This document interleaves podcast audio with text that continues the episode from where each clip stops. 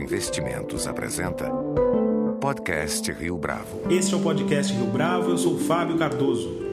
Nosso convidado de hoje é José Garcês Guirardi, professor da Escola de Direito de São Paulo, da Fundação Getúlio Vargas e autor da obra O Mundo Fora do Prumo, Transformação Social e Teoria Política em Shakespeare, publicado pela editora Almedina.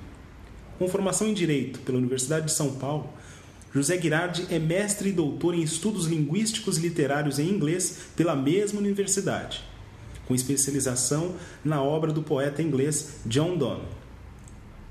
Para além da sua atuação acadêmica, o professor Garcês é um estudioso da obra de Shakespeare há 20 anos e é sobre a influência permanente da obra do dramaturgo inglês que nós vamos conversar hoje no podcast Rio Bravo, na semana em que se comemora o aniversário de nascimento de William Shakespeare. São 450 anos. Professor Girardi, muito obrigado, é um prazer tê-lo conosco. Prazer é todo meu, muito obrigado pelo convite. Então, conta pra gente, professor, de que maneira o teatro de Shakespeare ainda preserva sua atualidade para com os nossos dias? De certa maneira, eu acho que ele se tornou ainda mais atual. Porque me parece que tanto Shakespeare, que é um pré-moderno, quanto nós, que somos pós-modernos, lidamos com problemas muito parecidos, muito parecidos. Nós temos uma estrutura do cotidiano, ou seja, a vida material tem uma lógica e as estruturas simbólicas que nós temos para entender o cotidiano tem outra. Um exemplo para que isso fique mais claro. As moças hoje entendem o casamento, o matrimônio de uma maneira muito diferente do que suas avós eh, entendiam. Quase nenhuma menina hoje pensa sobre o casamento da mesma forma como a avó pensava há 70 anos. Entretanto, a cerimônia de casamento é parecidíssima. Inclusive, muitas meninas estão usando o vestido da vovó para casar. Por que nós temos uma cerimônia semelhante se o entendimento da instituição é tão diferente? Me parece que é porque nós temos um descompasso entre justamente esse arcabouço simbólico, ou seja, as formas pelas quais nós significamos a vida, simbolicamente, e a vida prática, as crenças cotidianas que levam o nosso dia a dia. Em Shakespeare, isso acontecia entre o mundo medieval, que era o mundo simbólico, e o mundo moderno, que era o, mundo da vida prática, da vida material. No nosso tempo, me parece que a vida industrial gera a nossa vida simbólica e a vida pós-industrial gera a nossa vida prática. É, e todo o teatro, toda a obra de Shakespeare permanece relevante ou somente os textos mais citados? Essa é uma grande pergunta, né? Ah, pela beleza e pela estruturação, toda a peça, toda a obra dele continua ah, valendo. Mas não é toda ela que diz tão diretamente ao nosso tempo. Eu acredito que nosso tempo goste muito ah, daquelas peças em que Shakespeare discute as dificuldades de se criar uma nova subjetividade, que seria uma subjetividade moderna, dentro de uma antiga forma simbólica, nesse caso, uma forma simbólica medieval. Por quê? Porque nós tentamos, estamos tentando criar uma subjetividade pós-moderna num mundo que ainda é institucionalmente moderno. Por isso, tudo nos parece falso, a estrutura da política, da família, das religiões, da escola, da justiça, tudo nos parece um pouco defasado com a realidade. Era esse também o sentimento dos contemporâneos de Shakespeare, e ele capta isso muito bem. É viável falar nos termos de conexão da obra do Shakespeare para com os nossos dias, ou isso soa distante, anacrônico, fora de lugar? Não, eu acho absolutamente viável. É, eu costumo comparar uh, a modernidade como se fosse uma espécie de corda composta por vários fios. No tempo do Shakespeare, eles estão começando a fazer essa trança que vai dar a modernidade. E nós estamos lidando com essa trança se esgarçando, os fios estão se soltando de novo. O fio da política, o fio da religião, o fio do afeto, o fio da, da justiça. Na, aquele foi o nascimento do mundo moderno. E eles tinham muitos problemas que eles tentaram resolver e que deram, uh, claro, todas as instituições com que nós hoje nos, nos, nos deparamos. E nós estamos vendo essas instituições envelhecerem, encarquilharem e temos que dar conta de refazê-las. Por isso que o Shakespeare nos fala tão fortemente. É, ainda sobre esse descompasso temporal, né, quer dizer, a obra do Shakespeare tem mais de 400 anos, é possível estabelecer um elo entre os dramas vividos por aqueles personagens e os dilemas contemporâneos? Eu acho que com certeza, justamente por isso. É, tanto os pré-modernos quanto os pós-modernos têm que decidir uma questão central, que é o que nos faz verdadeiramente humanos. E há dois elementos para compor aí. Um elemento é o desejo, o desejo individual. O desejo individual é algo bom, é algo que te constrói, ou é algo ruim, é uma tentação que te destrói. E por outro lado, o dever. O dever é algo que te oprime, que acaba com você, ou o dever é algo que te dá um certo norte e estrutura a vida social. Essa tensão entre dever e desejo aparece muito claramente, por exemplo, em Macbeth. Lady Macbeth fala para o marido, quando ele diz que não, não está mais disposto a matar o rei Duncan. Ela diz: Quando você ousou desejar, você era um homem. E para conseguir aquilo que você deseja, você precisa ser ainda mais homem. E Macbeth responde: Eu ouso fazer tudo aquilo que um homem deve fazer. O que ultrapassa esse ponto já não é mais homem. Ou seja, ele está dizendo que quem vai além do seu dever para seguir o próprio desejo é um monstro desumano. Mas, por outro lado, nós sentimos também que um homem tão capaz como Macbeth não ter acesso ao trono simplesmente porque não nasceu soberano parece sobremaneira injusto. Então, uh, Macbeth me parece que nesse sentido exemplar de por que Shakespeare é tão presente hoje para nós. Também nós ficamos muitas vezes divididos entre noções de autorrealização pela afirmação do desejo e, ao mesmo tempo, a autorrealização pelo cumprimento do dever. Um exemplo bem cotidiano. Quantas vezes no casamento os cônjuges estão infelizes, mas têm crianças e ficam pensando: o que é correto fazer? Eu abandonar esse relacionamento que me faz infeliz para tentar buscar minha felicidade, embora aqueles que estão aqui comigo hoje talvez sofram, as crianças talvez sofram, ou negar meu próprio desejo, sofrer um pouco essa minha frustração em nome do meu dever para com esses que eu gerei. Isso está presente para a gente hoje, não há respostas banais. E uh, isso vale para a política, isso vale para a religião, isso vale para a justiça. E no tempo de Shakespeare, essas mesmas questões vinham. A única diferença que eu digo é essa: eles tinham que fazer um confronto entre instituições medievais e sensibilidade moderna, e nós temos que fazer um confronto entre instituições modernas e sensibilidade pós-moderna. O professor tocou num termo bastante importante, sobretudo uh, num ano como esse, 2014, que é política. Né? Como que o Shakespeare abordava a obra dele percebe uh, o contexto da política? Em quais peças esse assunto está mais presente? O professor falou agora há pouco de Macbeth. Além de Macbeth, a gente consegue ver esse tratamento em outros trabalhos? É, eu acho que é, é, possível fazer uma leitura política de toda a obra do Shakespeare, mesmo das comédias uh, mais assim aparentemente descompromissadas, mas em que ele mesmo coloca a política ou temas políticos como centro da cena.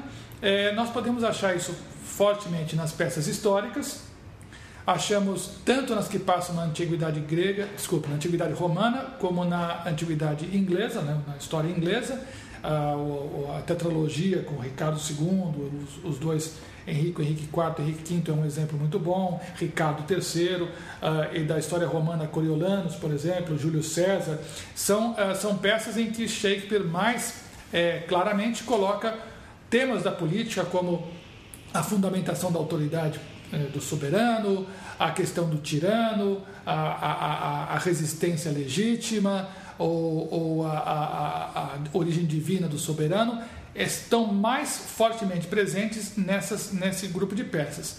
Agora, nas tragédias, nós temos questões politicamente muito fortes, é, mas que se confundem com ah, dilemas da subjetividade. Por exemplo, Lear não é só um monarca é, que, que, que, faz uma tolice, ele é também um homem uh, incerto sobre o seu próprio sentido. Né? Então, nas tragédias, a dimensão política se entrelaça com uma dimensão de sofrimento humano muito mais profunda, que torna essas peças uh, realmente poderosíssimas.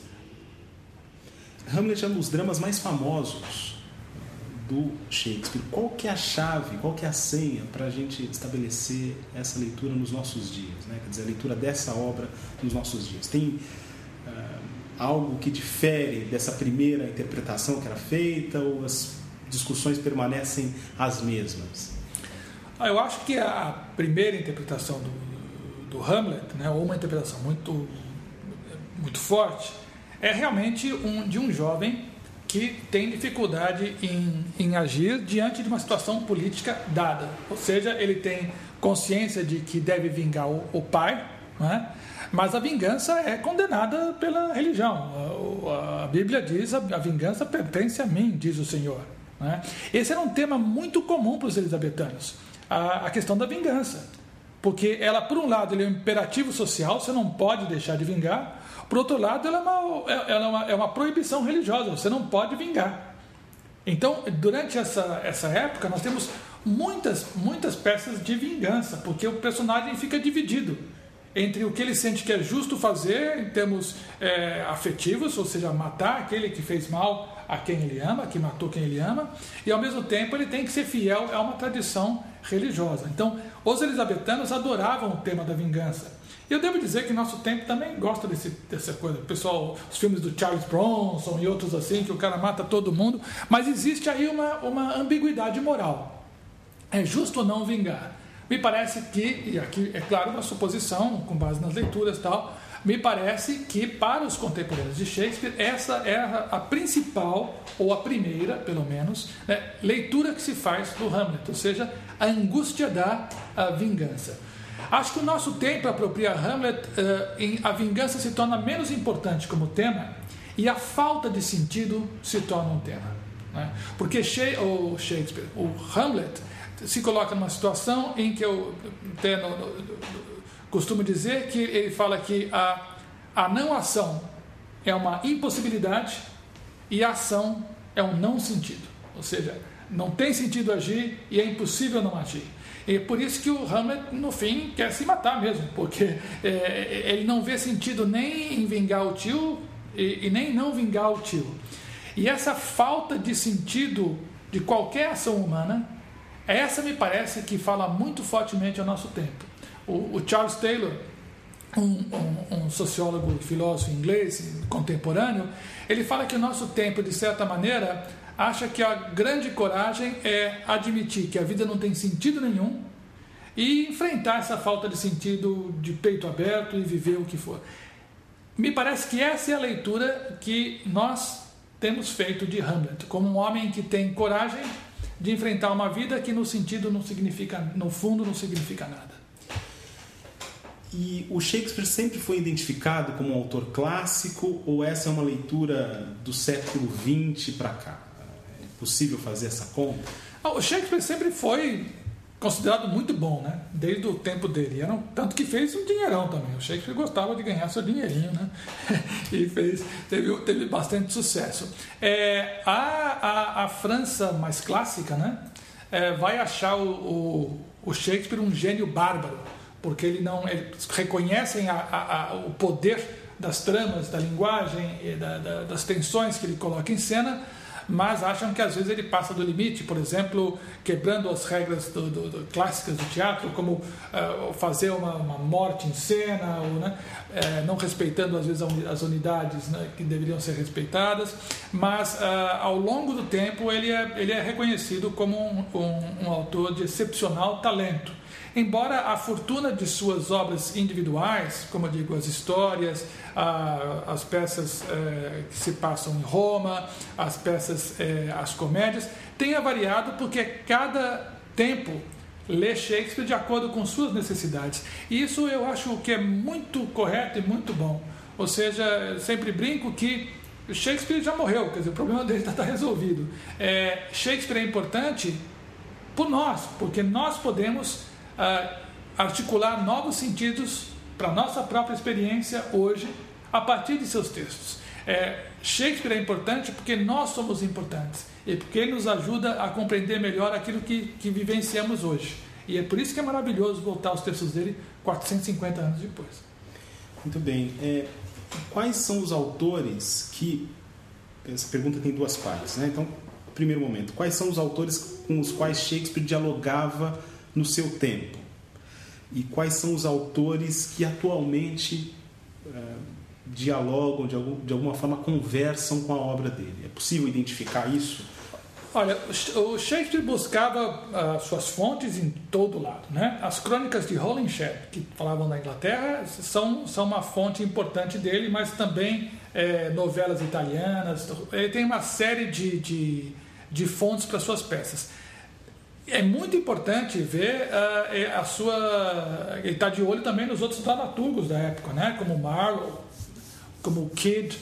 Eles estão, na verdade, são concorrentes e, e portanto, ele está atento a eles. Não acho que o Shakespeare, é, para lá dessas fontes assim, que ele tivesse um diálogo literário mais detido né, com, com um autor específico. Até porque nós temos que lembrar que o teatro nessa época, é o estatuto, a própria literatura, o que nós entendemos por literatura nessa época, é diferente do que nós entendemos hoje.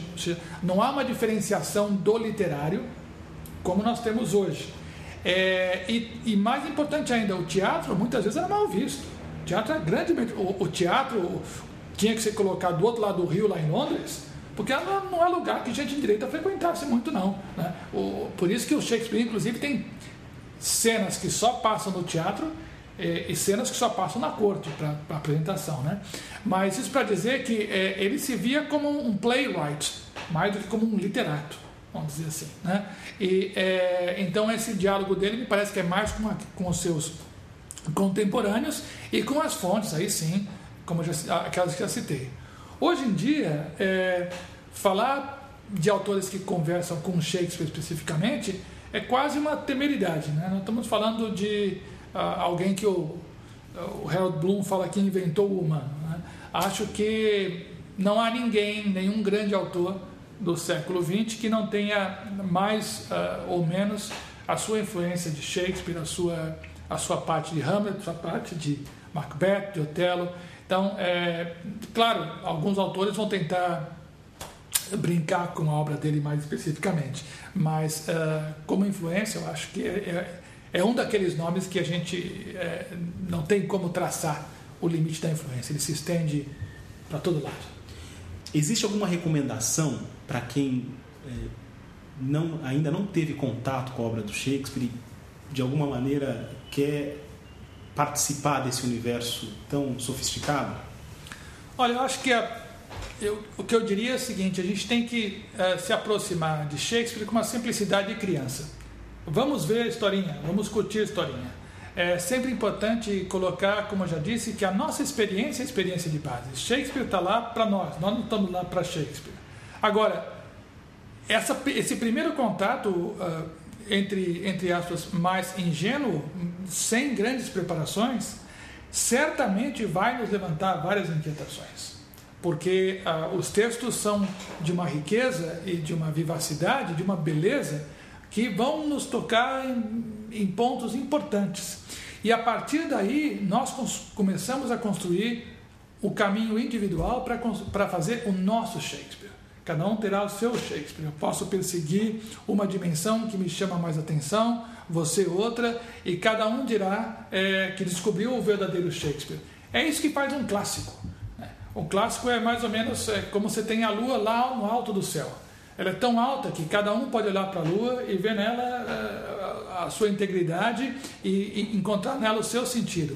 Shakespeare é um autor desses. A gente chega, chega nele com simplicidade e ele, com sua beleza, nos transforma.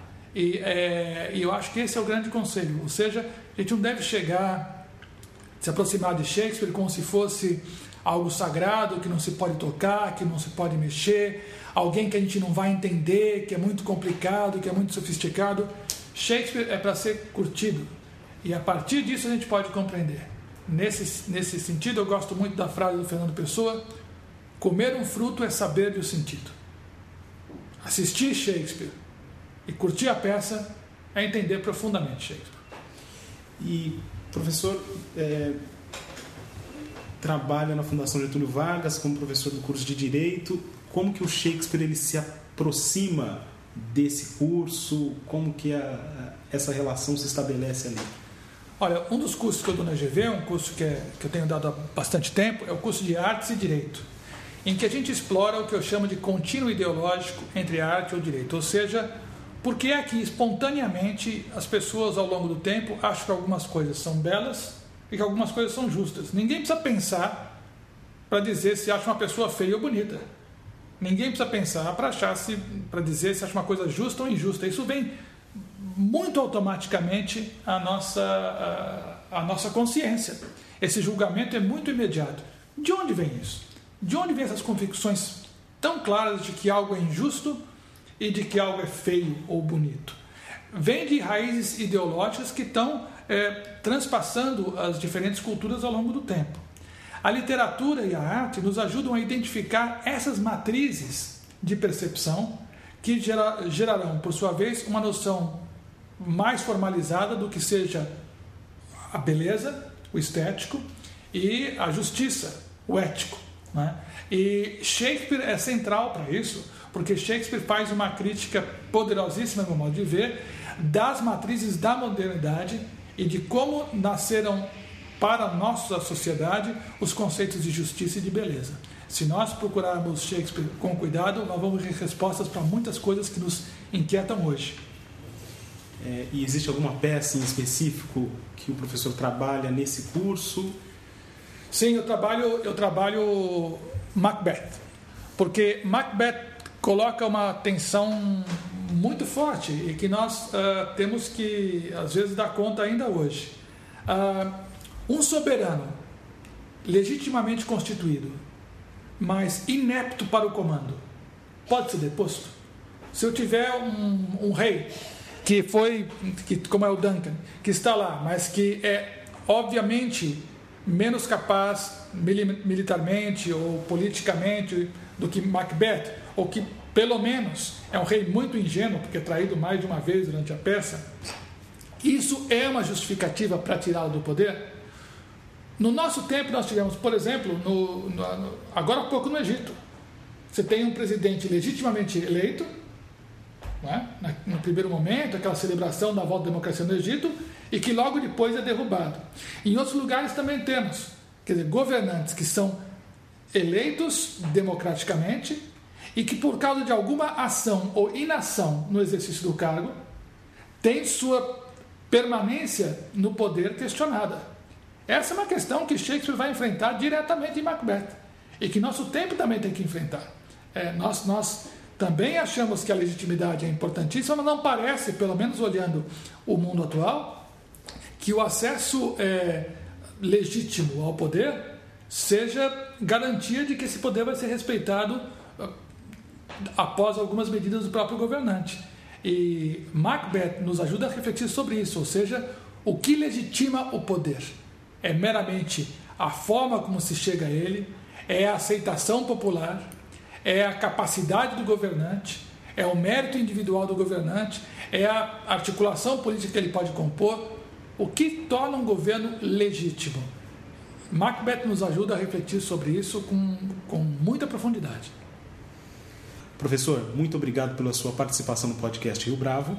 Eu que agradeço, foi uma ótima oportunidade, muito bom conversar com você, Fábio.